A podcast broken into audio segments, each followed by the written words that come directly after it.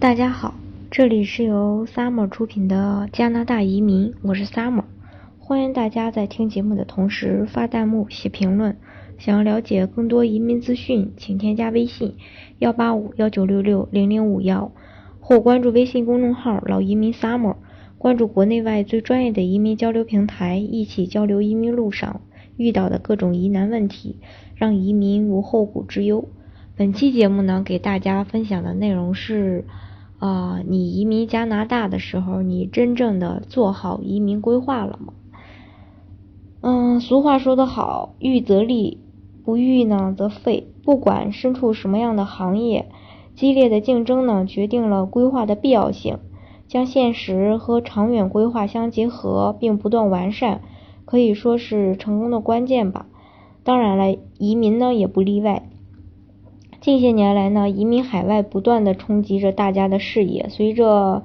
移民申请人财富的积聚、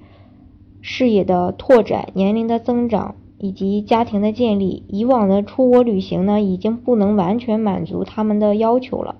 投资者的视线呢，已经向这个子女教育呀、医疗呀、养老呀、海外投资理财这些领域。能够将投资与理想居住的结合起来的移民项目，无疑呢就变得与他们的这种需求高度契合。但是呢，投资移民呢也有存在着误区，我存在一些误区。什么误区呢？就是说缺乏这种移民规划。嗯，随着这个越来越多的人呢，嗯，他们的这种需求。所以说呢，这种商业投资的队伍的这这个队伍呢，也呃越来越壮大，而这个人群中呢，也存在着一些呃对这些项目的一些认知一些误区吧，嗯，比如说有的这个投资者认为只有在海外买股票、买房产才能算投资，其实呢，投资覆盖的这个内容是非常广泛的。比如说，对子女的教育的投资，对整个家庭移民理想居住地进行的这种移民的投资，其实这些都是属于投资的一种。但是目前呢，很多投资者他还没有建立起这种长远的意识，总是习惯于单点式的这么一个操作，眼前遇到什么问题解就解决什么问题，不论是对子女教育啊，还是对家庭未来建设呢，都缺乏这种系统的规划。比如说，先送孩子去留学，孩子去了以后呢，家长又不放心，又想去陪读，或者说孩子呢认为生活不方便，才想起在这个海外购置房产。这个时候呢，到了孩子毕业以后呢，又想留在当地工作呢，还没找到签证呢，那就过期了，这才想起来需要给孩子解决身份的问题，着急办移民。这些呢是就是大家在。做投资的时候缺乏的这么一种长远的规划，嗯，那么如果说你的资金又充足的话，又符合这种呃商业投资的话，呃，我的建议还是说要获得这么一个永永久的居留身份还是比较好的。如果这个移民申请人呢，呃，对这个投资移民呢，就是说感兴趣，并且呢，其实呢。投资移民还是不错的，因为呢，他是一人申请全加拿身份，所以说我就建议大家吧，进行这种早规划，千万不要说想一步算一步，缺乏规划呢，它不仅能够错过这个各国移民的黄金时点，而且呢，还可能错失移民你享受的这种福利。从而呢，达不到投资移民的这种初衷。而对于热衷于商业投资移民的人士呢，建议移民申请人先以获得永这个永居身份为商业投资的第一步。你只有具备了这种身份呢，比如说你在你子女的教育呀、你的房产呀，还有跨境税务等等方面呢，到时候它是有优势的。比如说你拿到身份以后，孩子上学是免费的吧，对吧？然后你拿到身份以后，你在国外买房产，这个各种税是是相对外国人来说是要少交的。今天呢，以这个投资移民的具体项目为例，曼省投资移民目前呢是投资人较为关注的那么一个热点项目。作为加拿大省提名项目中呢，嗯，它也算是一个最直接、最诶便捷、性价比最高的一个投资项目。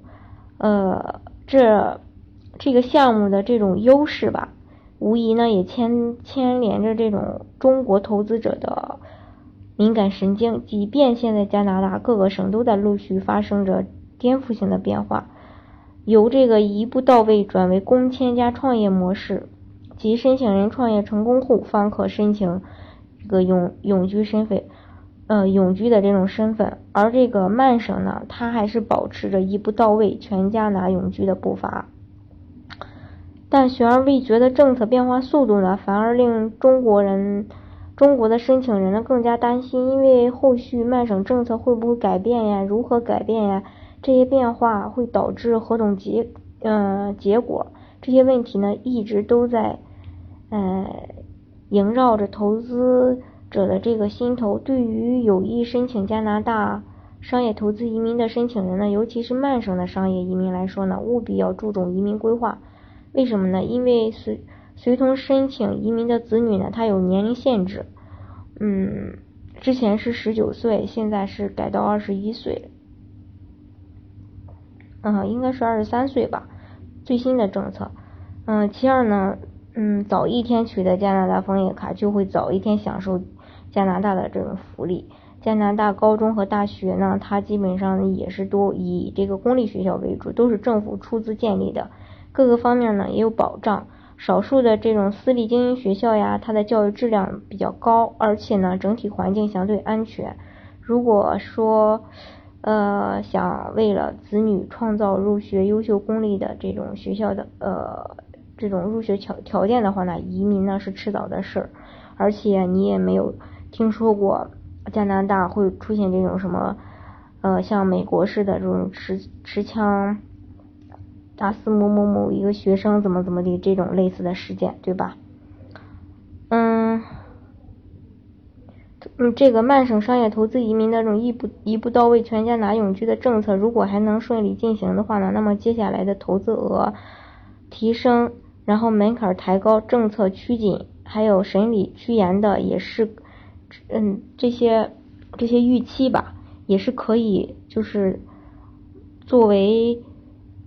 呃这个长期从事移民嗯移民行业的这个我来说吧，它也是可以预期的。肯定是说，随着因为怎么说呢？因为目前呢，只有这一个省市一步到位拿拿永居，并且是说你在国内